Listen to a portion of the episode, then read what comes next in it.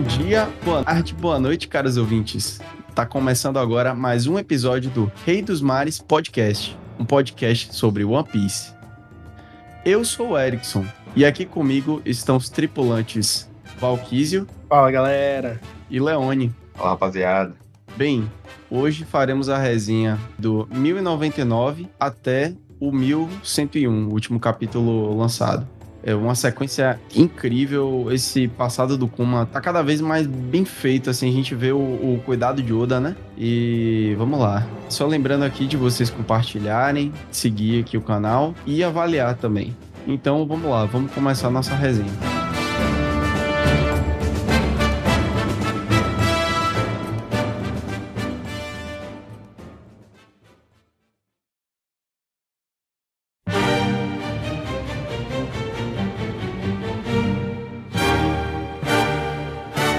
Capítulo 1099, Pacifista, a gente tem uma historinha de capa aí, né, com o Oden. É bom até que a gente lembra dele, esse personagem saudoso. Sempre essas capas é, bonitinhas, né, que Oda bota precedendo um capítulo escroto e pesado.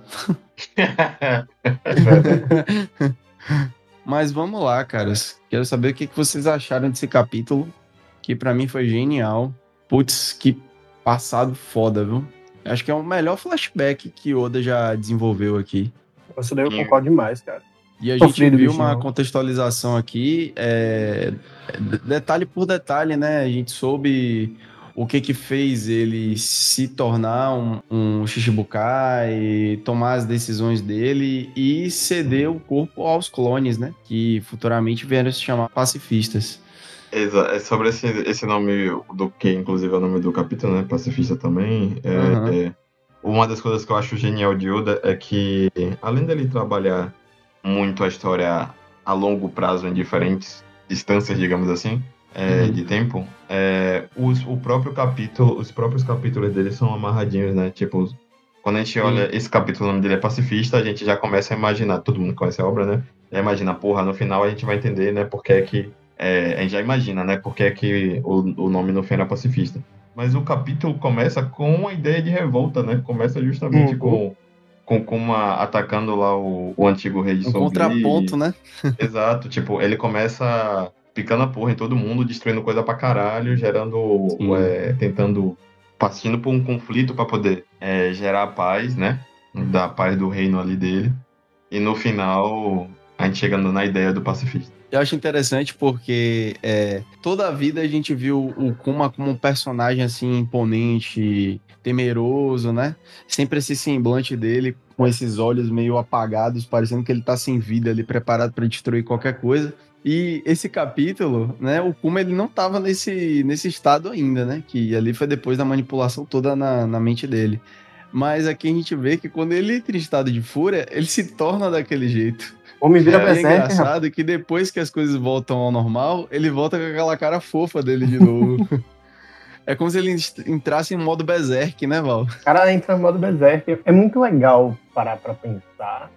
E, e ao mesmo tempo muito trágico, né? Imaginar como teriam sido os caminhos da vida dele se o governo, e muito por culpa do próprio Vegapunk, porque é meio estranho, né? Porque Vegapunk, ao mesmo tempo que é um cara muito inocente, meio bobo, às vezes ele é muito malandrão.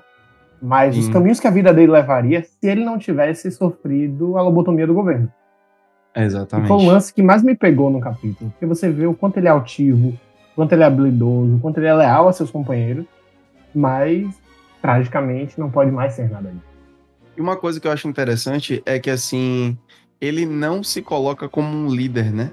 É. Só que só, a, o, só o jeito dele de, de, de querer estar ali amparando as pessoas, de tomar a rédea da- das coisas, ele se, ele se impõe como líder, mas ele não quer que ninguém enxergue desse jeito, porque para ele não tem essa questão da hierarquia ali, né? Todo mundo é bem recebido. É, só um paralelo ainda também sobre o que você falou do Kuma fofinho versus o, o Kuma raivoso que lembra ele de Sim. Shichibukai. é que Oda trabalhou muito bem com a ideia de, de, de colocar óculos em Kuma. Porque Sim. óculos, dá um- óculos pra um cara normal assim, você já imagina que o cara é mais quietão, mas, né? Tipo, você não imagina um cara putaço, Uhum. assim, né? Já dá uma amenizada na cara do cara. E, ao mesmo tempo, esse paralelo, quando ele tá revoltado, deixa os, os óculos, é quem deixa o formato dele. Pelo menos nesse estágio que ele ainda não foi transformado. Deixa ele com aquele olhar que ele vai ter no futuro, é, como. Uhum. É, um olhar vazio, né? É. Uhum. E é pois bem é, bacana e... também olhar que ele visitou todas as ilhas que ele mandou o Chapéu de Palha, né? E é justamente nesse capítulo, no 1099, que a gente entende um pouco da jornada dele, e ao mesmo tempo todo o cuidado que ele tem com a filha e a raiva que ele tem daqueles que maltratam o povo. É bacana que a gente vê que ele ganhou a cunha de tirano por causa das maracutaias do governo, mas ele sempre foi esse cara gentil, cuidadoso e indigno pacifista mesmo. Enquanto ele vivia a jornada dele na busca pela filha pelo bem-estar uhum. da filha, pelo cuidado com ela. E é o primeiro Sim. capítulo que a gente vê Dragon sorrindo, né? Super leve e de boaça. É. Uma pegada que lembrou até Garfield. Sim, sim. Verdade. Inicialmente, a gente vê a investida dele para acabar com aquele rei tirano lá, que chega a me fugir uma mente aqui o nome, Rebecore. Não, Rebecore é, é o, o Tenryubito, né? Ou não? Ah, não, Rebe Rebecor é o tirano e Rebudol é, é, o, o anterior. É isso. Anterior. Isso, isso. A gente vê ele acabando aqui com o Rebecore e instaurando a paz de volta, né? Mas a partir daí que o bicho pega, porque ele começa a ficar avisado pelo governo. E aí, é, a segunda, a jornada dele agora, né, é descobrir o, a cura pela doença da Bonnie. Só que antes disso, a Bonnie, ela comeu a Akuma no Mi. E a Isso... menina apareceu na ilha lá com, como se tivesse 17 anos de idade, velho. E é legal que o pessoal faz uma comparação direta, né, dela com Dini. Sim, eles chegam, ficam assim, ô gente, a Dini tá aqui? Aí depois não, ela fala que comeu a Akuma no, comeu uma fruta, né? E eles viram que foi a Akuma no Mi. Eu fico até me perguntando se a gente vai dar algum nível, se o Uda vai dar algum nível de importância a isso no futuro, ao fato dela, sei lá, como eu, como eu não me do nada, né? Tipo, não, eu não, não acho que precise ter, mas do jeito que o Uda é, a gente, a, gente nunca espera, né? Nunca sabe o que espera. Mas você quer dizer em qual sentido, assim? Tipo, ah, ela, a Akuma no, no Mi, ela comeu Akuma no Mi do nada, ela achou a Akuma no Mi, é a Akuma no Mi daqui a pouco também não é Akuma no Mi de paramécia e é, é alguma logia mítica aí também que foi até bullying por querer, alguma coisa assim. Entendi. Eu acredito que seja uma paramécia mesmo, porque a modificação que ela faz no corpo assim é diferente, né? É, isso é a crítica que eu tenho ao Oda, sabia? A logia geralmente é uma parada meio elemental. Tem... Eu, eu ando um pouco incomodado com a forma, como, claro, é importante né, as mudanças na obra, ela ser mutável. Só que, ultimamente, Oda ele tem tido algumas inconsistências quanto a poderes e tipo de Akuma no Mi, que antes tudo era muito bem desenhado. Então você conseguia enxergar o que era cada coisa. Agora ele perdeu um pouco dessa característica. A gente não consegue olhar e dizer, não, isso aqui é uma paramécia. A gente fala agora tudo eu acho. One Piece é. um grande eu acho, tá ligado? Uhum. E claro, depois de uma coisa boa que foi o Nika, só que ao mesmo tempo se criou muita dificuldade. Sei lá, eu acho que isso é hack do rei, eu acho que isso é tal coisa, eu acho que é paramécia, eu acho que é logia. A gente não sabe mais nada. Nada é certo. É como se perdessem as definições. Perdessem as definições. O que é uma pena, porque e ficasse assim. tudo muito aberto, né? Paradoxalmente, é. a gente tá na melhor fase da história no quesito de construção de mundo e na pior fase no quesito das consistências de, de alguns pormenores desse mundo, entendeu? Que uhum. entra, por exemplo, aquilo que eu falei agora há pouco. O Vegapunk, ao mesmo tempo que é um cara muito inteligente, ele faz umas coisas que é burra em um nível que você diz, não, brother. Ninguém é inocente eu ao ponto que... de achar que um governo que massacra todo mundo não vai usar os seus experimentos para massacrar todo mundo. É, ele viu Ohara, é né? entendeu? Ele é viu Ohara. Esse aqui é o foda, né? É porque, tipo, é, o One Piece dá uma brincada com essas personalidades exageradas dos personagens. Tipo, Chopper é super inocente. Mas a gente sabe que Chopper também é inteligente pra caralho, né? Tipo. Exato. É, aí, ao mesmo tempo que é uma inconsistência, ao mesmo não não é plenamente impossível pro mundo de One Piece, né? Mas causa incômodo. Sim. No, no, caso de Chopper, eu acho que pesa até menos, porque assim, no caso do Chopper, ele tem inocência de um menino, uma criança mesmo, ele é bobinho, só que ele é um cara inteligente no quesito científico. Mas ele é uma criança, uhum. o Chopper é uma criança. O Vegapunk, o é um texugo, ele é né, puta véia. Ele é um cara que viveu as coisas e o pior. Ele conversou é. com o Dragon, ele viu Ohara, entendeu? Então tem coisa uhum. que você olha que fica esquisito, fica meio bizarro, assim. Principalmente quando você volta pra, por exemplo, Ines Lobby Water 7, que você vê duas crianças, que são Iceberg e Frank, discutindo a profundidade do que é uma arma. Isso vai ser uma arma, hum. essa arma na mão de quem cai e por aí vai. Você vê discussões muito mais profundas com personagens que também são inteligentes, apesar de menos inteligentes, mas tem a maturidade de interação social, de olhar e dizer, hum, isso aqui dá ruim. Sacou? É como se fosse perdendo um pouco com o tempo, né? É. É muito conveniência de roteiro. Eu acho que isso também, é, Oda ele pode ter perdido a mão com essa questão da, da definição das Akuma no Mi, justamente depois de Nika, porque a fruta de Luffy deixou de ser paramécia, né? Virou uma Zoan. É, tipo, se, se você for. Eu, um, um, dos pontos de levantamento sobre esse ponto de, de, é, da, de como Bonnie teve acesso a essa Akuma no Mi, tipo, ela tá num reino aleatório, tá ligado? Na casa da porra, com, que só, numa hum. região que só tem gente pobre fodida, sabe? E ela conseguiu acesso a uma das coisas mais raras desse mundo, sabe? E hum. sendo que ela mal sai de casa ainda por cima da, da igreja. Sim. E pelo que a gente vai ver mais pra frente aqui, é uma Akuma no Mi poderosa, hein? Sim, tipo, não, é, é bem forte. Muito poderosa. Uhum. Mas, dando seguimento, é, a gente vê essa jornada do, do Kuma, né, em busca da cura pela doença da Bonnie, que ele se encontra com o exército revolucionário e procura saber com o Dragon se ele tem algum contato, se ele conhece alguém. E aí ele fala sobre Vegapunk, né? Ele é um cara que não é muito fácil de chegar, porque a ilha dele é toda restrita, porém ainda não é impossível. O legal também dessa. É, assim, esse capítulo, esses capítulos, né, que falam do passado de, de, de Kuma, vem mostrado, e, e de Bonnie por consequência, vem mostrado vários elementos que a gente conhece na obra como um todo, aos poucos, né?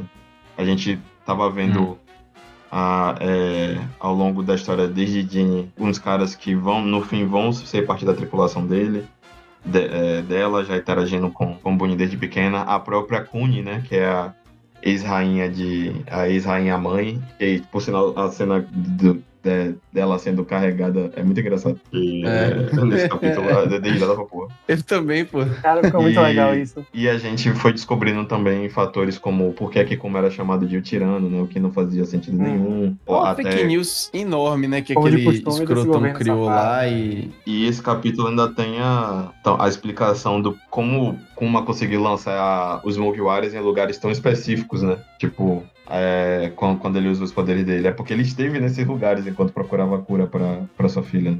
Sim, bem observado, cara, bem observado. E aí, dando seguimento aqui, a gente vê o Kuma chegando na ilha do Vegapunk, né? Ele leva a Bonnie e mostra para o Vegapunk a questão da doença. Ele fala que já tem uma, uma possível cura. E aí ele fala sobre o projeto dele, né, de criação de um exército e pergunta para o Kuma se ele não teria vontade de ceder o gene dele para criar esses clones. Porque ele tem sangue de um bucaneiro e ele tem uma pele muito forte, né? Ele, ele tem um corpo muito forte então seria assim um experimento perfeito para ele. Só que é aquilo que Val falou, né? É aquela conveniência de roteiro assim que, pô, como é que Vegapunk não sabe que a Marinha ia utilizar um artifício desse para os próprios interesses e até para causar problemas, né? Sim, e o que é, o que acaba dando o que favorece o argumento de Val também é porque assim, é, por exemplo, além de é, tem personagens que já são, são bobos, né? E são muito inocentes por natureza, apesar de terem outras inteligências. Tipo, além de Chopper, a gente vê outros exemplos na obra. Mas aqui, por lado de Vegapunk, tem um outro lado negativo. É que, assim, desde que começou o arco de Egghead, Vegapunk não é 100% bonzinho. Assim, a não. gente percebe nuances dele de que em muitos momentos eu, eu no início do arco eu pensava, não é possível que Vegapunk vai ser o vilão desse arco, sabe? Porque ele parecia que estava fazendo as coisinhas por trás. E nesse capítulo, a gente vê ele conversando com com Kuma com um ar meio descaradinho, tipo, ah, então você não, você não tem dinheiro, né? Então, tipo, e se você fizer isso aqui por mim, tá ligado? Pra, uhum. pra, pra você ter acesso a, a, a, cura de sua filha, né? Ele vai. Ele, a, até o quadro em que mostra ele fazendo isso, ele tá com a cara de, tipo, meio fila da puta, tá ligado? Então, uhum. é, pra, ele se ele fosse 100% inocente, até caberia um pouco mais mesmo esse, esse ponto da é, dele, da, dele poder cometer vacilos quanto ao governo mundial, mas ele, ele tem uma certa malícia, né? É porque esse miserável, ele é muito ambicioso, né? Então, tudo, tudo que, que for do interesse dele, ele vai fazer o possível para conseguir.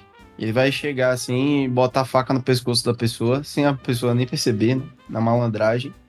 Vai dar uma ideia lá pra pessoa é, captar essa ideia e ele conseguir atingir os interesses dele. Né? É isso que vai acontecer. Acho que é, é, é, também aquela essência de todo cientista, né? E o bacana é que. Mas de uma forma mais exagerada aqui. E o bacana é que esse final de capítulo acaba iniciando. Ele, além de todas as coisas que já, como eu estava falando, são muito importantes para a história toda. Esse capítulo uhum. ele reforça o início da conexão entre Vegapunk, o lado de Vegapunk, o lado de Dragon e o lado de Kuma, né? Porque você Sim. vê que, tipo, Vegapunk só chegou ali por causa da dica de Kuma. Você vê que é, Kuma fala para Vegapunk que que é, a descrição, né, que Vegapunk que Dragon tinha dado de sobre ele. E a gente já viu por momentos no passado que de fato Dragon e, e Vegapunk têm essa correlação, ao mesmo tempo que a gente vê cenas de tipo Sentomaru com Bonnie, né, e o início do que uhum. vai ser o experimento é, feito com os dois. Então, é, esse capítulo ele dá muita, muita, muita informação. Eu acho que apesar de todos esses capítulos do flashback serem muito importantes, eu diria que esse talvez tenha sido mais informativo para a obra como um todo. Sim, sim. Com certeza. E, por fim, né, a gente tem o porquê da definição do pacifista. Que o, o, o Vegapunk, ele vai dar a definição né, de guerreiros do futuro. Só que aí o Kuma fala, pô, você tá usando minha imagem e tal, eu, eu, não, eu não faço as coisas desse jeito, eu sou mais humilde pacifista, porque ele sempre busca a paz das coisas, né? Então, é até um é o, é o contraponto de novo aqui, né? Ele vai criar armas de destruição, só que com um nome que representa a paz. Isso me lembra até o próprio pacificador da, da DC, que eu acredito que seja o mesmo conceito. É, e agora, seguindo, né? Nós vamos para a resenha do 1100. Obrigado, Bonnie.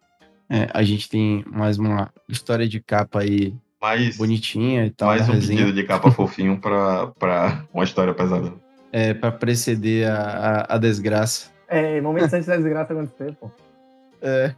Cara, velho. Que, que fita e, bizarra, né, Pô, cara, uma coisa que eu achei interessante nesse capítulo é. Posso tocar só Kizaru... no ponto, Erickson? Desculpe te interromper. Oi. É, dois Diga pontos, aí. na verdade, né? Um é a fala do Kuma, sobre Vegapunk ser um homem estranho, mais honesto e confiável em seus desejos. É, a animação do Vegapunk. Isso é do capítulo anterior? Do capítulo anterior ainda. Mesmo? Que é ah, tá. justamente tá. que vai conectar com esse capítulo. Ele, uhum. ele fala da gratidão que ele tem por Dragon, né? Em apresentar ele a Vegapunk, e por consequência, é apresentar ele a possibilidade de salvar a filha. E tem uma outra coisa que Sim. me chama muita atenção nesse capítulo, né? Que é como que eles falam sobre algo que é uma tecnologia do nosso mundo, que é célula-tronco. Então, pode acabar passando batido, mas quando a gente para para olhar, e é sempre bom lembrar, Vegapunk mais uma vez ele fala que a tecnologia do mundo é a tecnologia do século perdido, tecnologia uhum. avançada de Egghead. E a gente fala, crava, Celatron com a tecnologia do nosso mundo. A gente pensa muito no século perdido como uma civilização mais antiquada, entre mil aspas, no sentido de história. Mas uhum. se realmente One Piece for um mundo pós-apocalíptico, velho? E a célula e, e, o século perdido fosse como se fosse nosso mundo. Exato. É, me bate hum, essa brisa às vezes, quando o Oda bota conceitos do nosso mundo e passa uhum. a atravessar, principalmente com o governo mundial e tal. E... Isso daí me lembrou Fallout, velho. É isso, cara. tipo é assim, é muito isso. você tem. É, é, digamos que, que é como se fosse nosso mundo, só que ele já tivesse um pouco mais avançado. E aí duas potências ou mais estavam para entrar em guerra por algum interesse e ele já tivesse uma tecnologia um pouco mais avançada ali, protótipos, e aí deu merda no mundo inteiro e se tornou o que é hoje. Ótima dica cultural. É, que vai lançar a série agora. Mas assim, é, é isso, né? Aí o, os resquícios desse século perdido são algumas tecnologias que tá, ou estavam em protótipo, ou já estavam bem desenvolvidas, mas que é, elas foram reaproveitadas de uma outra época, né? Que é como se desse um reset agora. Exato. Isso me deixa curioso, né? E outras coisas também. Por exemplo, a questão da clonagem, ela no nosso mundo foi discutido nos anos 2000, né? Não sei se vocês lembram a questão da ovelha Dolly. Mas sim, no mundo de One Piece, quando fala aquilo sobre os soldados da guerra, eu lembro que tem uma fala em que o Judge. O Judge não, o assistente do Judge junto com o Nid, fala que os soldados eles levam cinco anos para se tornarem adultos completos, os clones. Uhum. Então você vai tendo aquela ideia de uma construção em cadeia de armas humanas. Só que aí, se a gente parar para movimentar isso, sob a perspectiva de profundidade mesmo, e voltando aos serafins também, é a questão de o que é ser humano. Essa coisa de brincar Sim. com o papel de, de ser Deus, que é o que o governo faz, mas também a gente se questionar, né? Tá, se esse robô não é humano, o que é ser um humano? Tá ligado? Uhum. E isso é algo Entendi. que deve, deve ser questionado bastante, porque, pra mim, vai ser o ponto de. O ponto-chave da ligação da história com Kuma com a possível ideia dele voltar ao normal. Porque se é a consciência, a consciência ficar guardada, se eu boto a consciência em outra coisa, você volta a ser uma pessoa só que em outro corpo? Entendeu? Caraca, isso é muito navio de Teseu, hein? Sim, cara! Você trocou suas partes e tal, mas sua essência tá ali. Só que, tipo, se modificou sua, sua mente, você ainda é a mesma pessoa ou você é uma nova? Isso é doido. Mas vamos deixar isso daqui para outro momento, porque é um assunto muito com- complicado, né? Muito extenso. Dando seguimento aqui, então, é, a gente dá início a- ao 1100. E uma coisa que eu achei muito legal no 1100 foi a gente ver o Kizaru na sala do Vegapunk Sim. junto com o Setomaru e o Kuma. Ou seja, tipo, mais uma pessoa familiar ali naquele meio, né? E o Cara, e e é engraçado é, é que o próprio o próprio Kizaru, ele faz meio que uma piada relacionada ao que a gente estava discutindo, né? Que ele fala, porra, como é que você é tão inteligente assim e, e não conhece o laboratório, tá ligado? Como é que você tava assim? E Cabarrabo. Exato. É, como é que você, você negocia com pirata, tá ligado? E não, não, E não, achou não que não ia dar em tá nada. Ou seja, o próprio Oda já fez de sacanagem, é, fez tipo como se fosse um. Eu sei, tá ligado? É, é isso. É, eu sei. Pronto, você falou tudo agora, cara. Tem meio Dendemushi ali, um Dendemushi câmera, né? Observando e passando tudo pra Marinha. É, esse capítulo tem algo que eu acho. Assim, a gente sabe que de 100 em 100 geralmente vem fatos relevantes Uhum. assim em One Piece. Inclusive, assim, eu diria que eu gosto mais do capítulo passado como marcou pra One Piece do que esse. Do que esse, Mas concordo. Oda dá uma caprichada nesse com muito fanservice de coisa É. de temporal. O passado também Não. teve, né? Esse capítulo foi a, Uhum. a síntese do que é fanservice. Esse aqui pô. foi o ápice, pô. A gente acompanhou tudo. Porque É só como se a gente acompanhasse. esses diálogos e você ter o Kizaru no meio, velho, foi muito fanservice que eles fizeram. E, tipo, do nada tem um, quadro, um quadrozinho embaixo com o Drake, tá ligado? Exato. Tem uma real importância? Provavelmente não. Mas é legal, tá ligado? Cara, É o fanservice. fizeram. E uma coisa que eu gostei muito também foi que Zaro. Agora tem umas coisas assim que me levaram a refletir. É, uma mostrou pros caras a dança do Nika. O governo, ó, velho, então. Não pode ter nada relacionado ao século perdido. Aí você vê Kizaru ali de boaça. Porra, que dança legal da porra. Vou dançar. Verdade. Chitomaru, tá ligado? O laboratório Pô, é todo cara, eu nem hackeado, tinha- man. E os caras estão tinha- fazendo a dança tinha do Nika. observado isso. E outra, pra mim, tem outras sombras ao fundo. só. Então você vê que não foram Hum. apenas eles cinco que estavam dançando. Tinha mais gente Aham. escutando a música e dançando, tá ligado? Então você olha Não, assim e diz, brother, que porra que tá acontecendo aí? Que porra que tá acontecendo, velho? O Kizaru no meio, velho. E, e a outra coisa que eu achei legal, né? É a gente parar pra ter uma noção de. Porque fica implícito que existe um companheirismo entre eles, mas esse capítulo explicita os porquês desse companheirismo. Eu acho muito legal Hum. você entender o porquê do carinho do Sentomaru com o Vegapunk e ao mesmo tempo com o Kizaru, como o que ele chama de tio. E o fato terem entendia essa antes. relação complexa com o Kuma. Porque a gente entendia como um subtexto, mas nunca tinha visto de fato o que acontece. E é muito bacana. E eu acredito que a ver gente ainda vai ver mais, É, né? Porque aqui a- já tá no estágio que o Kizaru já tá na marinha e tal. A gente não sabe ainda a relação mais próxima que eles tinham. E esse capítulo também dá um reforço da relação até de Vegapunk com o governo mundial, né? Porque, porra, tipo, por mais que eu tenha falado que ele era meio sacana, ainda assim, Vegapunk fez coisas muito boazinhas, né? É, e ele parecia, de fato, se importar com, com coisas é, que isso aqui trariam bem pra humanidade. E, ao mesmo tempo, se a gente fosse pensar que, é como a gente ouvia a Bonnie falando, porra, quando, antes dela entrar na bolha lá, né, no, no tempo real. Porra, como é que você fez aquilo com meu pai, tá ligado? Porque é algo meio brutal de você imaginar Vegapunk fazendo. Mas aqui Uhum. nesse capítulo Sim. a gente finalmente vê que, tipo, ele não foi a favor.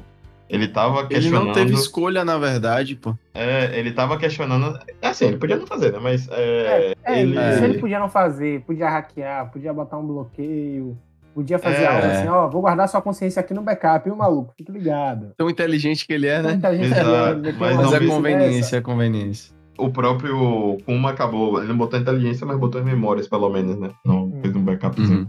É, Na, na verdade, é, o, o Vegapunk ele fala, né, que ele vai deixar um pouquinho de consciência na mente do Kuma pra meio que não matar o, o cérebro dele. Mas eu, eu, não- eu acredito que seja só até o final do processo, né? E você vê como o Oda é, é, é, consegue manipular a gente, né, velho? Porque, tipo, a gente vê mais, mais coisa de, de Kuma, assim. A gente vê na hora que tá falando que ele praticamente vai morrer, né? A gente vê ele de cabeça baixa, tremendo assim. E você pensa que ele tá chorando de tristeza, tá ligado? Mas ele tá feliz Sim, porque vai ele tá poder feliz que curar a o filha dele vai ficar bem. que Oda é Uhum. desgraçado, velho. Fica mexendo com, com o sentimento de todo mundo nessa porra. Por isso que essa É, obra é boa. o, o- é, é tipo assim, é uma sequência de capítulos cheias de contraponto, né, velho? Porque você tá vendo o cara ali feliz pela cura da filha, mas a gente tá sentindo toda a tristeza dessa situação, que ele não vai mais poder vê-la. Então é uma parada muito trágica. E ele vai trabalhar é, fazendo algo que é completamente contra a moral dele, né? Que ele vai se tornar uma arma de combate. tanto que Ele vai virar um, um, um- um cachorro, um cão da marinha. Tanto que a gente vê que no por capítulos seguintes, né? Tipo, no capítulo seguinte, que no 1000, dando, falando já do, 1000, do 1101, rapidão, que a gente vê que mesmo ele sendo Shichibukai e obedecendo todas as ordens, ele na Cocô ali, ele ajuda pessoas é- pobres, né? Pessoas necessitadas. Uhum. Ele ainda ajuda o os revolucionários também. Sim, E sim, só sim. pra dizer, velho, falando meio na cocó, vocês perceberam que a Alpha é a cara da Califa? Sim, velho. Da minha? Não. Paga um Oscar pra esse homem. Não, não, pô. Se não- ela não ia poder ser vilã, não, pô. Se minha tá em um lado, eu tô logo atrás. Não existe isso, não. Não ia poder ser vilã, não. É, tipo, a gente, é, pelo, pelo tempo, a gente só sabe que não é ela porque. Por causa da idade. Por causa de quê? Da idade. Não teria como ser califa por causa da idade da califa. É, não A tem como ser também porque é, nesse, no período em que esse flashback tá ocorrendo, ela, tá na, ela já tá lá em Water 7. Porque antes, antes dos eventos que a gente viu, acho que ela já tava há 5 anos lá, algo assim, sabe? Ah, é, todos aqui, eles estavam É idêntica mesmo. Meu Deus, ela é igual, velho. Nossa. É, muito é parecida mesmo. Acho que o Oda tava preguiçoso. Ele falou, pô, vou copiar um. Eu Vou acho, eu o acho aqui. do governo.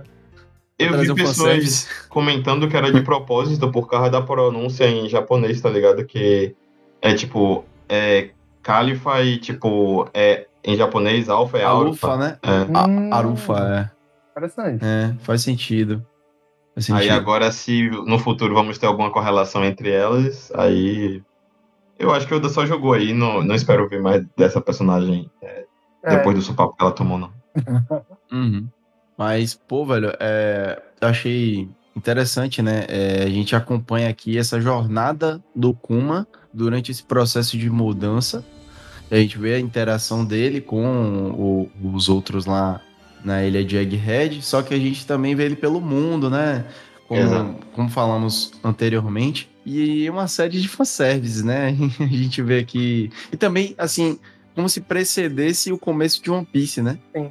É, Aparece eles Kobe, trocando cara. ideia com. Kobe com Álvida aparece. Kobe com Álvida É, é, é Kobe muito foi muito do fanservice. nada. Foi só fanservice. Foi tipo, posso jogar aqui? Sim, Pode. pô. Eu acho que é como se fossem meses antes de Robin junto com o? Crocodile, Com tá ligado? Na verdade, é, É. é Miss Sander, né? Na verdade. Não, é o Teach ainda tá na, na tripulação do Barba Branca. Sim. Exatamente. Tá todo mundo Ficar mostrando ali. Ace. Boa Hancock. É, É, porque tá. mostrou também todos os Shichibukais Sim. tendo uma reação de quando viram mais um entrando, né? Em que, inclusive, eu fico me perguntando se o Oda fez isso de propósito, né? Falar que tinha, que existia um Shichibukai antes, Uhum. ou se vai ficar meio que solto, né? Porque É aberto, né? tem um tema aqui que a gente tem discutido, todo mundo do fandom tem discutido. Eu acho que vou deixar isso para aprofundar mais no final de no final de, dessa discussão toda que a gente está tendo. Mas se um cara foi derrotado por Ace, esse cara possivelmente saiu todo queimado, né? A gente espe- Só um imagina. adendo, é, desculpa interromper. Na verdade, o, o cara que foi substituído foi o Jimby. Foi quem? Jimby. Não, não pode, não foi Jinbe, pô, porque é, Jinbe, ele só deixa de ser Shichibukai quando Ah, não, ele renuncia na batalha de Marineford, né? Exato, É, ele, ele diz que não vai lutar, tá ligado? Por causa disso. É, que tá Eu fiquei curioso É. agora pelo seguinte, porque pela forma como ele se fala, Jimby finalmente arranjaram um substituto, fica parecendo que. E, e o Jimmy fala, né? Justo você falando disso, esse. Provavelmente foi um cara que esse lutou, Não. beleza, como você falou, ficou queimado. Fica uma coisa meio que implícita, tipo assim, Meio tem alguma relação né? direta com o bando do Barba Branca? eu acho que ele só quis com o bando dar- Branca. Dá o destaque, né? Tipo, primeiro porque o Jinbe nesse momento já era Shichibukai. E ele fala justo você falando isso porque foi ele que derrubou. Porque foi o próprio esse que derrubou o cara, mas eu entendi seu ponto. O ex que derrubou o cara, exatamente. E eu aí, tô curioso tipo, pra saber quem era antes, inclusive. É, aí eu Uhum. fiquei pensando, porra, será que ele. O- Oda resolveu tacar isso? Porque a gente ainda não sabe esse mistério do cara que tem a marca de queimadura, né? Que é o Será cara que que, é o supostamente. Ishibukai, né? É, pode ser que seja. Eu acho que. Mais pro final a gente entra nesse assunto, porque Oda, Ah. ao longo desse capítulo, deu mais dicas sobre esse cara, mas vamos, vamos em frente aqui. Um outro ponto que só que eu também gostaria de destacar sobre esse capítulo é que no capítulo passado, ó, a gente tem visto, né, digamos assim, por Egghead como se o, o grande vilãozão fosse Saturn. A gente tem visto Hum. um foco muito grande no flashback relacionado a Saturn e não tá falando muito dos outros é, do, dos outros membros do Gorosei. E nesse capítulo, nova, a gente vê que o quão, além de ser filha da puta, sagaz ele é, né? Porque ele conseguiu de uma, de uma forma meio que pegar o, o prisioneiro que ele tinha no passado para servir a ele, né? Como um escravo Uhum. que vai voltar a ser. Ainda por cima, ele Boa tá garantindo que não vai que que Kuma não vai se voltar contra ele depois que o, o prazo for cumprido e ainda por cima o cara vai ser o protótipo do dos pacifistas, né? Ou seja, tá garantindo também que o desgraçado vai vai ser Deu tudo certo pra ele no é, final das o cara contas, fez né? o plano todo. Ele transformou o Kuma em capacho, assim, muito, muito fácil por conta da... Porque a, a vida da filha do Kuma tava em risco ali, né? Ele é É o, foda. Ele é o karma principal de, de, de Kuma, da vida, porque desde pequeno é, Uhum. Só miséria. é, Kuma é humilhado por, por ele. Inclusive, eu não gosto muito de pensar nessa ideia, mas é possível que quem tenha sido o, o, o Tenryubito desgraçado que, que quis. Que, que sequestrou a Jinny para fazer de sua esposa tenha sido o próprio Gorosei, né? O Saturno. próprio Saturn, que Saturno. tenha feito isso. Faz sentido, cara. Se for, fica ainda mais É. cruel a história, né? Para as coisas convergirem desde o começo para o, o, o bem dele próprio ali, né? Exato. Tenebroso isso aí. Mas é. A gente finaliza o capítulo, né? Mostrando ali o, o Luffy, ele tá se preparando e tal. Bem fanservice puro, né, cara? Sim. Agora, dando início aqui ao capítulo 1101, pegando um ganchinho aqui do anterior, o Kuma, ele começa a escrever, né, pra Bonnie. E aí ele quer muito que um dia ela possa conhecer os lugares que ele tá visitando, né? Ele sente esse desejo. Mas é aquela esperança, assim, que a gente sabe que são falsas esperanças, né? Porque ele não vai mais poder vê-la. Isso é bem triste. É, é muito triste, cara. E a gente dá, com- dá início ao 1101, né? Teve capa colorida aqui, que foi a, a comemoração. É, a gente dá início ao capítulo mostrando as ações de Kuma pelo mundo e ele observando a ilha onde tá o Luffy, né? Ele tá com o Dragon. O Dragon, ele volta e meia fazia umas visitas assim, é, furtivamente, para observar como é que tá o filho, né? É, e é muito legal porque a gente quebra aquela imagem que se tinha durante muito tempo de que Dragon ele é um cara relapso. Sim. Porque durante muito tempo, todo, acho que todo fandom pensava, pô, Dragon não tá nem aí, se tiver uma guerra final, ele não vai salvar Luffy e tal. E outra coisa, acho que foi uma cena do Oda dizendo o seguinte, ó, Luffy foi sequestrado, os revolucionários vão invadir tudo. E fica muito Hum. clara pela fala do Dragon que a questão dele com o filho, né, que ele fala que se quiser matar é pra continuar falando, já que as crianças são ponto fraco dos pais, fica explícito que a única fraqueza dele é o Luffy. O que me deixa, inclusive, Luffy. curioso em saber a possibilidade de quem seria a mãe do Luffy. Eu espero que o Oda aborde isso, apesar de que, conhecendo o Oda, ele não vai querer abordar isso. Mas seria legal se a gente entendesse que a mãe do Luffy é alguém tão foda quanto o Dragon, e Dragon queria dar continuidade ao que ele aprendeu com ela. Seria muito legal. Porque isso também explicaria esse ímpeto do Luffy, que, claro, lembra a família do Dragon e Garp, mas é uma coisa totalmente diferente. É um negócio muito dele. Muito dele mesmo, sabe? Uhum. Seria legal de se ver. Sim, sim. Eu acho. Eu pra acho... tentar ver se realmente confirma aquela teoria de que o Crocodile é a mãe do Exato. Luffy, né? O cara bateu na mãe, pô. Tá errado. Eu acho que é, outro ponto legal sobre isso do, do Dragon, é, complementando o que eu tava falando, é, eu também era dos que julgava muito Dragon e ficava pensando, pô, Oda tá sendo um pouco. Eu falava antes, né? Oda tá sendo um pouco. É, é incongruente aqui, porque ele botou Dragon pra salvar Ruffy pelo menos, do- pelo menos uma vez, mas eu acho que aquele trovão também veio dele, então deve ter sido Concordo. Duas. duas vezes, pelo menos, ali. E ao mesmo tempo deixa o filho sair pelo mundo fazendo. Fazendo e acontecendo sem proteger, sem proteger ele, tá ligado? Tipo, Exato. não, não fazia sentido, mas agora, né, tipo, tá ok. Ele ainda podia ter ajudado mais o filho, mas considerando o que ele esperava que o filho se tornasse, né, que todo grande pirata se torna é, não ser protegido, até porque lá em é, Longtown, ele fala, né, um pirata, né, destino interessante, alguma coisa assim. Ou seja, ele deixa o filho seguir a vida de pirata, né? Ele não- o filho não ia poder Assim, ser protegido. Segue seu caminho.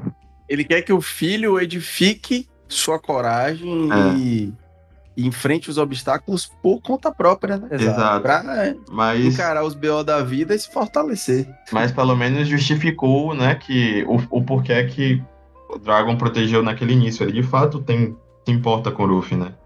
E se importava Aham, com o Luffy. sim. Só que ele não podia é, prejudicar a causa. Ele não pode ficar à mostra também, né? Porque ele é um revolucionário, eles estão sempre sendo observados e tal. É foda isso também. Tem um, Mas- um, um ponto Aham. dessa, de- desse trecho também, que é muito bom, né, de Ruffy é, usando o Rono, né, que ele é a mesma técnica, a gente sabe, ah, é a mesma técnica que ele usou para derrotar Arlong, e a frase que Luffy fala é tipo, ele fala que tem que estar preparado caso alguém do Alguém bando sequestre dele seja é, capturado, né, e que vai dar um, um Ono na cara de quem fizer isso. E, tipo, é meio que o que ocorre, né, em Arlong Park. Tipo, é pra salvar, tirar Nami daquele estado de refém que ele dá um, um ONU na cara de, de Arlong. Mas tem um ponto Uhum. que, que eu, eu acho que o Oda pode ter sacaneado a gente aqui. Eu acho é, que isso não. É, apesar dele ter usado esse foreshadow aí pra é, ter falado do passado, pode ser algo que ainda tá pra vir no futuro. E nesse mesmo arco de Egghead, porque é, pode ser que ele ainda use essa técnica, mas agora comunica contra o Saturn, sabe? Tipo, Hum, De, se Saturn acabar, tipo, parecer que foi capturado alguém, ou, ou teve alguém capturado ou foi sequestrado. Pode ser até a própria Bonnie, né, que tá nas mãos dele nesse momento. Talvez Ruffy apareça dando, usando Ono na cara de Saturn, sabe? Porque é, isso cria até um paralelo com coisas que estão ocorrendo no arco. Porque, não sei se Era Saturn interessante. tentou é. pisar em Ruffy com a pata de, de aranha. Ele tentou matar Ruffy com a pisada. E ainda por cima Uhum. tem esse paralelo de, porra, é uma aranha, né? As pessoas é, pensam, ah, inseto, vou pisar e tal, né? É, é, ou, porque é a Akuma no Mi de, de Saturn, lembra uma aranha. E ainda por cima, o desgraçado do, do Saturn também é, fala que pra ele, humanos só comem insetos, né? É, ele fala que não considera a vida tão inútil quanto a vida de um inseto. Então seria bacana ver o Luffy dando uma, um ono gigante, tá ligado? Isso papo, né? É, É, dando um ono sempre gigante na cara de, de, de Saturno. Saturno. Até porque ele já tentou fazer isso com, com Kaido também antes, né? Ele ficou gigantão e foi pisar em Kaido, só que não, é, não foi bem um ono, né? Ele só foi pisar. Uhum. A gente vê aqui, né, o, o, o Kuma, ele escrevendo as cartas pra Bonnie, e ela numa expectativa enorme de receber as cartas, e até falam com ela assim, ah, as cartas demoram e tal, tem todo um processo pra elas chegarem aqui. Só que a gente descobre que aquela filha da puta daquela enfermeira da marinha tava destruindo as cartas, né? E isso é muito doloroso, velho, porque o Kuma, ele tá achando que ela tá recebendo as cartas, que, que ele tá acompanhando a vida dela ali à distância, só que não, velho. É, do lado de cá, a Bonnie, é, ela sente como se o pai tivesse abandonado ela. E isso permanece até os dias atuais, né? É, só depois que ela viu o- o- a memória dele que ela entendeu. Foi. Putz, cara, é muito, muito triste, doloroso, velho. É bad vibes total aí, velho. E outra coisa, né, que, que mostra também nesse capítulo, que ela já estava curada há um tempão e é, esses enfermeiros queriam prender ela ali para evitar de que ela fosse atrás do pai. E é nisso que a gente vê a gente vê, né, que até o encerramento do capítulo, a, a vila colaborando para que ela pegue o barco e zarpe com o, o, os outros tripulantes ali que for, foram formados. Isso é bala, né? Tipo, porque a gente tá vendo o visual de, de Bonnie era baseado no próprio visual da Connie, né?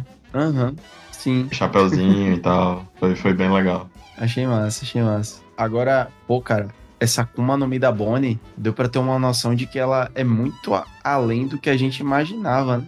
Cara, eu falava, eu, eu costumava falar em, em Sabaori que eu ficava, porra, velho, olhando a Akuma no Mi de todo mundo aqui, a de Bonnie é meio inútil, porque apesar de ser forte de, porra, se você torna alguém criança, né, ou muito velho, você pode tem, tem vantagem em, em batalha sobre a pessoa, eu ficava, porra, só isso e tal. Só que ela já mostrou Ó, no presente, né, no, em, em Egghead, ela mostrou já esse Distortion Future também, que ela alterou o corpo dela, inclusive, é, não sei se ela só pensou em ficar fortuna ou se imaginou como um bucaneiro, né, agora que a gente sabe que ela uhum. consegue se reimaginar de, de outra forma. É, ela ela dissolveu, acho que dissolveu uma barra de metal, né? Como se estivesse super envelhecendo a barra. Ela e envelheceu o Luffy daquela vez, que ela deixou ele parecido com o futuro ruim dele. Não sei se você lembra de SBS. Sim. Que uhum. Tirou anos de, de vida de, de Vegapunk como se fosse. É, tirou anos não, né? Mas jogou como se fossem é, joias, né? Que a idade dele vai caindo assim, feito joia. Aquele negócio meio maluco, mas é, ele vira uma criança por causa disso. Mas foi uma, é. uma variação do poder dela. E aqui a gente vê ela fucking se imaginando como Nika e usando o Gear Third na, na, Cara, na Alpha, eu tá fico ligado? imaginando até onde isso vai, porque se você parar pra pensar, é como se fosse uma top 5 Akuma no Mi mais forte do universo. parece Sim, parece que... O parece... que ela pensa, ela transforma. Parece um despertar, então, tipo, assim, tá ligado?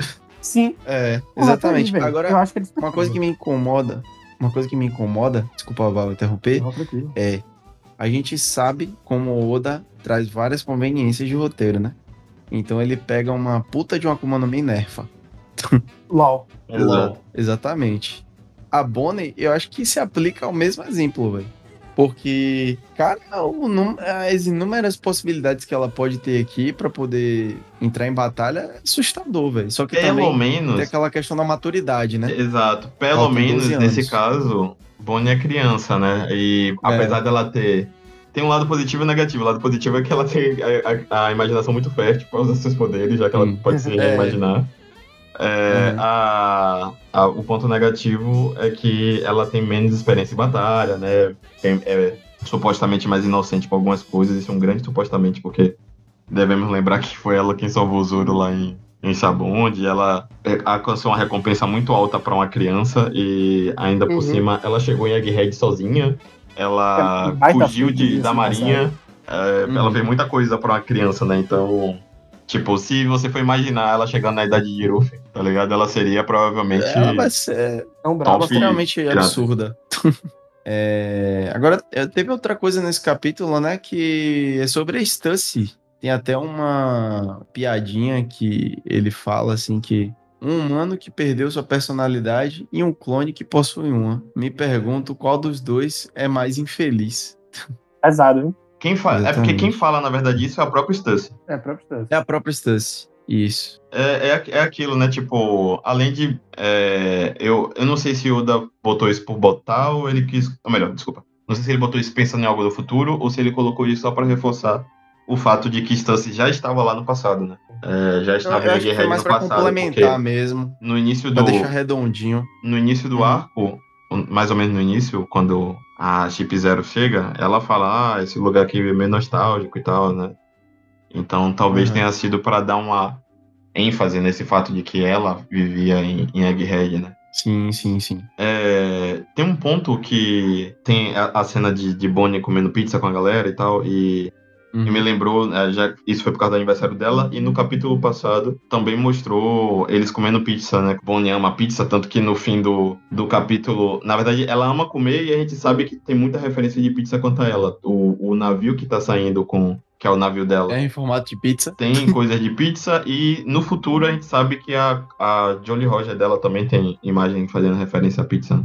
É, E o, um ponto do que eu acho que a gente só não comentou também no capítulo passado, que a gente acabou falando de Kizaru, tá com a carinha mais, né, a mais depois do capítulo passado que Kizaru, que tem muita chance de Kizaru trair a Marinha de alguma forma, né? A gente já viu que ele não gosta de muitas das ações no presente, né? Ele tá tendo que tomar, ele joga, ele não ataca a Bonnie precisamente, né? Ele empurra ela para fora do, do domo, ele parece ter um pesar com relação a casar dando a pessoas do passado dele, a gente já viu a interação dele com o pessoal.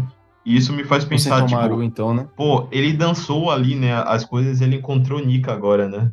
É, será Uhum. que eu fico até me perguntando se se vai ter e qual será o ponto de virada de chave pra Kizaru, porque tem cara de que ele não vai. É, ele não passa a vibe de ser que nem a Kaino, que é filha da puta e tá Não, tudo certo é- com isso. É, Uhum. eu acho que tem chance dele virar a chave assim e, e dar uma ajudada, nem que não seja algo definitivo, porque a gente tá esperando o Kizaru ter uma grande luta no final ou algo assim, mas é, ele fazer uma parada ali por baixo dos panos, porque lembrem-se também que Kizaru já ajudou Kuma no passado, porque, quer dizer, a gente imagina, porque ele os dois estavam em Shabond e Kuma despachou a galera, né? Ele não matou a galera, não aprisionou a galera. Kizaru estava atrás dos Mugiwaras, Rayleigh, Rayleigh apareceu para impedir e Kuma despachou os caras, né? É, não sei é, como é que isso vai ficar, se, se talvez no próximo capítulo, né, já que tá sendo algo sequencial, a gente entenda o porquê que, Kuma tomou aquela atitude. A gente viu Kuma olhando o Ruffy, mas não sabe se ele já tinha alguma noção de que talvez ele fosse Nika. Então, no próximo capítulo, o que eu espero que aconteça é, além da gente entender por que que Kuma fez aquilo com os Mugiwaras e ficou para proteger o navio, se era talvez também só por ser filho de Dragon, e também ver é, essa, um pouco dessa jornada de Bonnie no mar, né? Até ela ser capturada e ser e fugir de novo das mãos de Akaino. E a gente, inclusive, até descobre também, né? O porquê que a Akaino teve o frio na espinha quando soube que ela foi capturada, né? Teve frio na espinha porque era a porra da refém da Marinha, né? Que finalmente foi capturada. Foi, E- foi o fio e- da espinha de quem pode ser demitido a qualquer momento, pô. Imagina se Bonnie consegue encontrar Kuma, né? É, ia acabar a porra Puta toda, que porque pariu. Kuma ia se sentir livre, não ia ser entregue, né? E, Uhum. e aí e você ia estar liberando um cara que, vamos lá, né? É difícil de ficar comparando o nível de batalha, mas eu não, não consigo imaginar algum Chichibukai rivalizando com Kuma, considerando as capacidades físicas e a habilidade roubada dele, né? E além disso, ele tava com as deles, né? modificações corporais, né? ele já tava com as modificações é, pois é. corporais, então ele tava aprimorado, pô. O cara era um ciborgue. Teoricamente, desculpa interromper, vocês acham, qual Shibukai vocês acham que teria condições de peitar Kuma? Rapaz, eu acho que nenhum, assim, pô, talvez Pra o mim, nenhum. Não, pra Mihawk? mim, nenhum. Eu acho que principalmente Mihawk não teria. Porque, em primeiro lugar, fica explícito que corpo a corpo com Kuma não tem vez.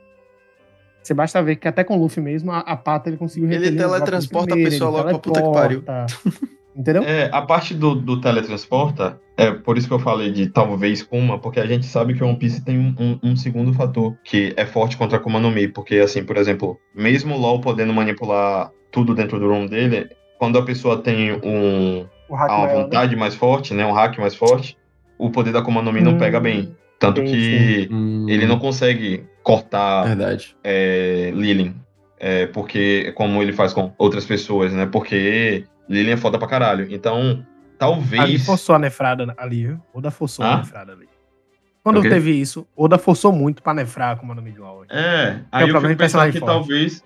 Porque, tipo, a Kuma, de, a Akuma no Mi de Kuma seria algo. é, o pessoal fez até a brincadeira, né? Não sei se vocês viram, tipo, Jinny pegou a Akuma no Mi de, de, é, da patinha. E acabou que Lilin roubou a Akuma no Mi do dragão e deu a Akuma no Mi do dragão pra, pra Kaido. Imagina se sai trocado. Se a Akuma no Mi do dragão vai parar Acabou com, mundão. com coisa. E É. a, a, a Akuma no Mi do dragão ir parar com o Ivankov é até mais ou menos. Mas imagina, porra. Ou ir parar com o Kuma é até mais ou menos. Mas imagina Kaido com a fruta da patinha, tá ligado? Acabou o mundo, pô. Tá ligado? E assim, absurdamente apelão. Ele ia fazer tudo que ele quisesse, tá ligado? Ele não ia ter quem batesse de frente com, com ele, tá ligado? E então, é, até porque se Kuma. Lembrando, a gente tem que lembrar que Kuma no, no, no capítulo, acho que 1098, algo assim, já estava sendo dito que ele resolvia das ações do revolucionário sozinho, né? É, Uhum. tipo, ele chegava, acabava Sim. com tudo, resolvia a parada e voltava, né, pra, para ver Bonnie, ou seja, ele era um, um, um, quase um exército de uma pessoa só praticamente, né? E sem estar aprimorado, né? Como vocês reforçaram. Mas sim, aí sim, talvez sim. contra Mihawk, dependendo desse, dessa vontade, digamos assim, né? Que Oda colocou aí como um fator que pelo menos é, serve como uma segunda defesa contra a Akuma no Mi, talvez Kuma não conseguisse usar é, só mandar é, Mihawk pra casa da puta que pariu, né? Talvez. Mas é um grande talvez. Eu queria só trazer mais um ponto é, sobre do cara marcado sobre as chamas. E tem uma teoria que, aproveitando que a gente tá falando desses três capítulos, tem uma teoria que casa muito bem, que eu vi o pessoal discutindo, com, hum. com o que esses capítulos têm mostrado, que é o fato de que esse cara, na verdade, o cara marcado pela, pela chama, é o próprio Dragon. Hum. E por que é que hum. e por que é que esses capítulos reforçam isso? Esse é, é, dito por Barba Negra e pelo bando de Barba Negra, não lembro quem exatamente, é dito, acho que foi Lafi, é, é dito que o navio do cara que, que é marcado pelas chamas é um navio todo preto. E é o, o Dragon. É, tanto cara. no 99 quanto no 1100 eu acho, é mostrado o navio. E o navio diferente de todos. Inclusive, tem dois lances que mostram o navio que comatava. Você vê os detalhes, é meio branco com de... cheio de detalhe.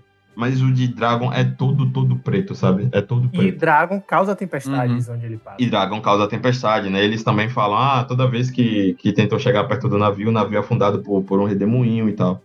Isso tá sendo discutido porque é dito que esse cara é possivelmente quem está com o outro é, o Poneglyph desaparecido, né? Kid também fala antes que pode ser um trunfo, um trunfo para saber mais sobre os Poneglyphs. É achar o cara com a marca de queimadura. E aí a gente vem naquele ponto, porra, mas a gente não viu é, Dragon com nenhuma queimadura ou alguma situação que tenha feito ele se queimar. Só que aí tem duas trolladinhas que, que eu acho que o Oda tá, tá fazendo para dar uma escondida uma, nessa, nesse fato. Um é o, é o mais claro, né? Que ele botou Jaguar de Sal aí, que veio de uma ilha que tava pegando fogo, né? E tinha e O'Hara tinha relação com os poneglyphs. Então acho que ele botou para dar uma maquiada. E uma outra é que do, la do lado desse momento em que eles falam do cara com a queimadura, eles estão falando isso perto de Aokiji, né? E Aokiji brinca dizendo que não era ele, apesar de Aokiji ter queimaduras, né? hum. e, mas ele brinca, e quem causou as queimaduras nele foi a Kaino. Sim. Que causou Sim. as queimaduras. E a gente sabe que a Kaino, ele tem alguma relação com com com Dragon, porque ele, ele não fica, fica chamando ele sempre é, chama, ele chama de Dragon. De filho do Dragon o tempo todo, né? E a gente e tem algum e tem alguns embatezinhos aí, pelo menos, ó, a gente sabe que a Kaino ele acredita na justiça absoluta, a gente sabe que Dragon saiu da marinha porque não acreditava na justiça da Marinha. É, e além disso, um, é, o que pode, o Dan pode estar tá dando de sacanagem pra gente é o seguinte: a gente está vendo, viu Garp lutando contra Kaino, que era um, um almirante. A gente está vendo o Ruffy, outro Monk, né? Assim como Garp, lutando contra Kizaru nesse mesmo arco, só que no presente. E no, as pessoas falavam que Dragon ia invadir Marejua para poder enfrentar a Kaino, né? Porque é, além deles parecerem ter esse embate, porque os, na teoria os três monks estavam combatendo os três antigos almirantes, né? Era, seria uhum. o que fecharia a tríade. Mas talvez o que seja demonstrado pra gente é que isso já tenha acontecido, né? E que, na verdade, no passado, de alguma forma, eles já tenham tido esse confronto. E aí, meio que nesse mesmo arco, a gente ia ter a ideia dos monks, né? Da, do, dos três tendo confrontado os três antigos almirantes. E desse embate foi quando o Dragon conseguiu a marca de queimadura. Até porque a gente não fica vendo o corpo de Dragon por inteiro, né? E o eu tô botando minhas também, se a gente Se a gente pensar que esse último Road Poneglyph, Road Poneglyph não, perdão, esse grande Poneglyph tá com o Dragon, leva a entender bem que não é apenas o fato dele ser revolucionário que torna ele tão perigoso, que ele sabe o que esperar, quando esperar e o que fazer quando chegar a hora do despertar de Nika, já que é relacionado ao século perdido. E por fim, mas não menos importante, talvez isso que ele carrega no navio dele é uma verdade que ele se torna um guardião dessa palavra. Ele carrega isso para cima e para baixo como uma espécie de guardião.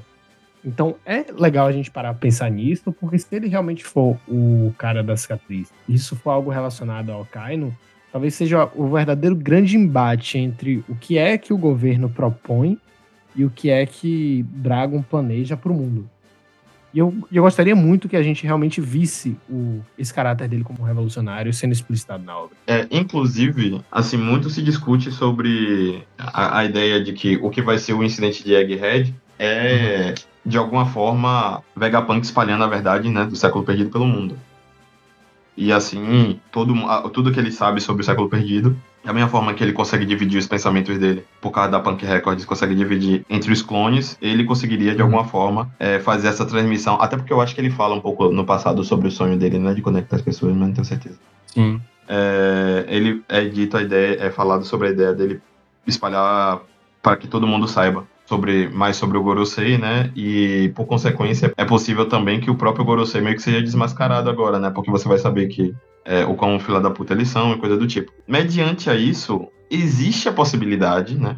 Existe a possibilidade de Akainu se revoltar. Porque, assim, é, apesar da relação forte entre governo mundial e marinha, né? A ponto de que a gente vê o governo, os Gorosei acima da marinha, é, quem manda na Marinha mesmo, quem dá as ordens e, e, as coisas, pensando na Marinha, só na Marinha como instituição, é a Kaino. E por mais que a gente tenha até conversado por que Kizaru tem menos sangue de barata que, que a Kaino para essas coisas, ainda assim ele acredita na justiça absoluta, né? Se uhum. talvez o que ele vai possa acabar vendo do Gorosei não é uma justiça absoluta, e sim um desejo de um cinco velho e uma pessoa misteriosa sobre toda, sobre toda a humanidade. Até porque, é, por exemplo, eu falei de Saturno é, chamando é, o ser humano, dizendo que o ser humano era um inseto, né? Ele falou isso diretamente para um cara da marinha, né? A gente viu da mesma forma Kizaru pagando pau para um cara desse. E a gente sabe que existem diferentes caras da Marinha que também não concordam com a forma como o governo mundial lida com as coisas, porque o próprio eu estava também falando que, que Kuma ajudava os revolucionários, mas é, Fujitora também ajudava o revolucionário, ajudou o revolucionário em alguns momentos, tanto que isso fazia uhum. o, o cãozinho lá, o é, Ryokugyu, ficar puto com ele, né? Porque Fujitora tentava fazer o que, o que podia pelo, pela população, o que acabou fazendo com que ele também desobedecesse algumas ordens, né? A gente sabe que o próprio Smoke, é Rina, todos eles uhum. têm ideais contra a forma como a Marinha segue. Talvez não seja tão absurdo pensar que, com tudo, com todos os podres jogados no ventilador, a Kaino se revolte também. E aí vira um verdadeiro Battle Royale. Aí seria insano. É, mas um novo apocalipse.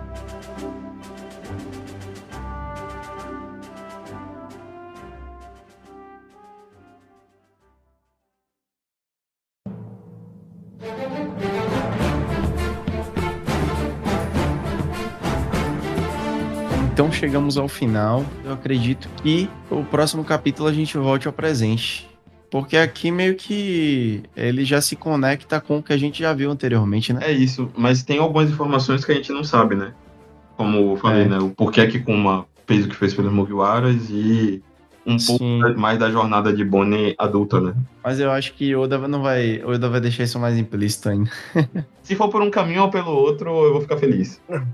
Sim, Tô com saudade sim. do presente já por melhor que esteja de flashback, tem horas que a gente precisa do agora, né, velho? É, pra manter o, o ritmo, né? Mas e aí, cara, vocês têm dica cultural pra trazer hoje?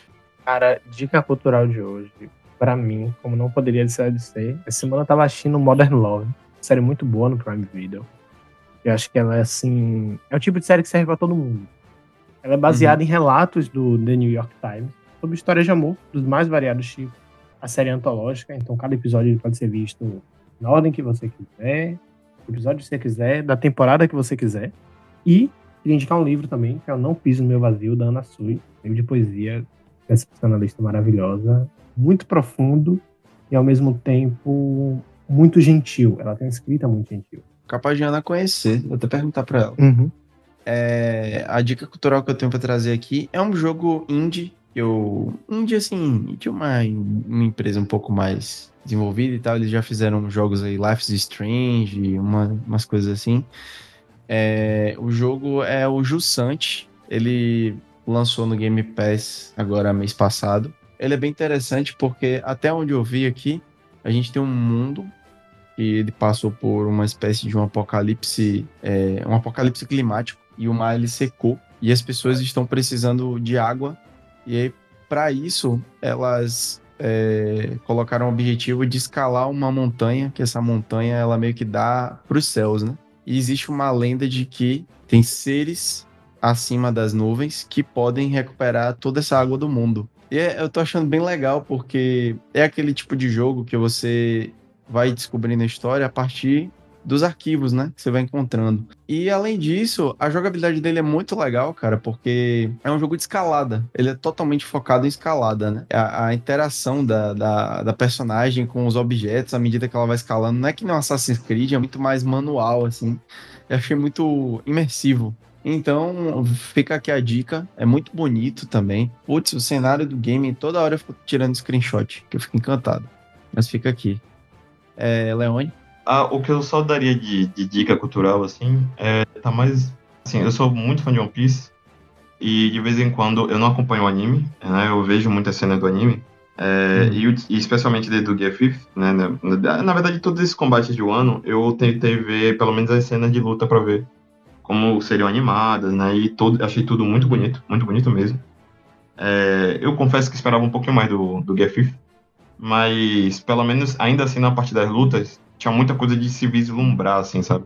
Tava bem, é. bem bonito. Fica um pouco melhor do que a gente vê no mangá, às vezes, né? Que a gente vê o desenrolar. É, e, apesar de eu ainda gostar mais de como as coisas aconteceram no mangá.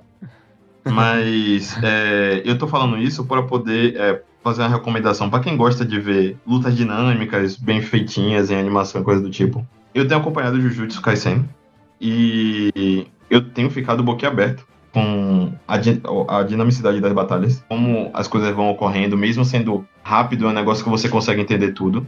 É, ainda mais Nossa. porque, assim, eu quando vi logo o episódio em que Ruffy se transforma e já começa a bater em Kaido, é, eu teve algum, eu, uma das coisas que eu fiz crítica era que alguns momentos da, da, da luta que, eu, que a gente viu no mangá explicitamente que o Ruffy estava fazendo e era divertido, no mangá, aí, sério, tiveram coisas que durou um segundo, tá ligado? Foi muito rápido. Então, para quem uhum. não viu aquilo antes, talvez nem tenha entendido direito o que aconteceu. Sabe? Sim, é, sim, e em Jujutsu, eu tenho sentido que, mesmo as coisas sendo rápidas, tudo foi feito de forma muito clara. Assim, eu, eu já falei também várias vezes que se o iníciozinho de One Piece fosse feito com animação recente, né, já que se tem tempo e coisa do tipo, é, iria atrair ainda mais pessoas para a obra, porque, querendo ou não, a animação de One Piece é antiga, né, pô, anime é antigo pra porra. É, e os moldes dos animes atuais, que não são feitos é, semanalmente, tão, é, têm uma qualidade muito maior, né. Então, uhum. mesmo que tenha essa briga do, do pessoal falando, ah, é, o estúdio atual tá cagando com a animação de Jujutsu, o estúdio passado era melhor e tal, mas ainda assim, eu acho o de ambas as versões melhor do que a animação atual de, de One Piece. Então, eu acho que eu só deixo isso de dica se você, de fato, gosta muito de ver animes com batalhas intensas e muito legais. Eu acho o Jujutsu um prato cheio. Apesar de não gostar de outros aspectos de Jujutsu, de alguns outros, Massa. mas para isso, para mim, é Jujutsu da arregaçando. Show de bola, show de bola. Então é isso, galera. Até o próximo episódio e valeu. Falou.